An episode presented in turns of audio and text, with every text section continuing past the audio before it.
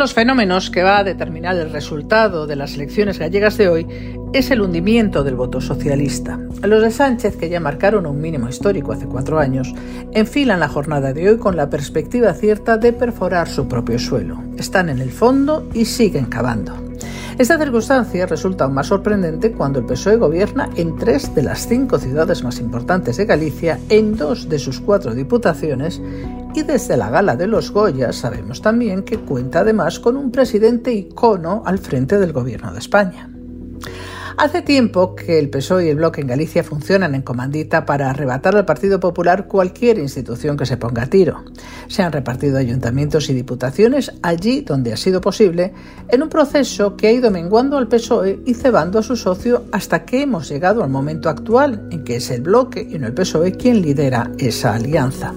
Lo ocurrido en esta campaña electoral solo ha sido un acelerador de ese proceso. Los votantes socialistas, lejos de mantener la fidelidad a sus siglas, están huyendo en masa hacia el independentismo y nadie les puede culpar por ello. No hacen más que seguir a pies juntillas la doctrina sanchista. Si su única motivación política es frenar a la derecha, da lo mismo con qué siglas se haga.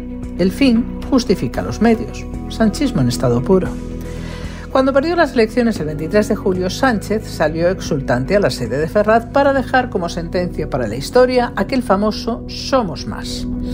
La realidad es que los socialistas son cada vez menos en todas partes y que en aquel Somos más Sánchez incluía a Puigdemont, Junqueras, Otegui y también a Ana Pontón. Es lógico que muchos socialistas hoy la voten a ella. Después de todo, no deja de estar en su lado del muro.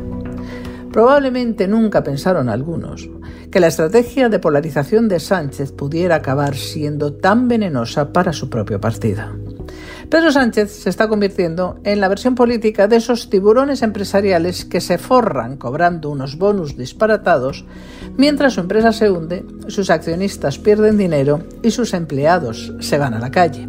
Hoy el PSOE tiene menos poder territorial que nunca en su historia reciente y cualquiera de sus socios políticos está en condiciones de pegarle un bocado como el que esta noche le va a pegar el bloque. Pero nadie exige cuentas al responsable del desaguisado.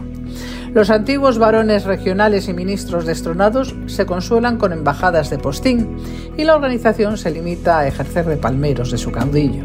Se podrán consolar con la esperanza de impedir la mayoría absoluta de rueda pero es un improbable y magro consuelo ante la situación real del partido.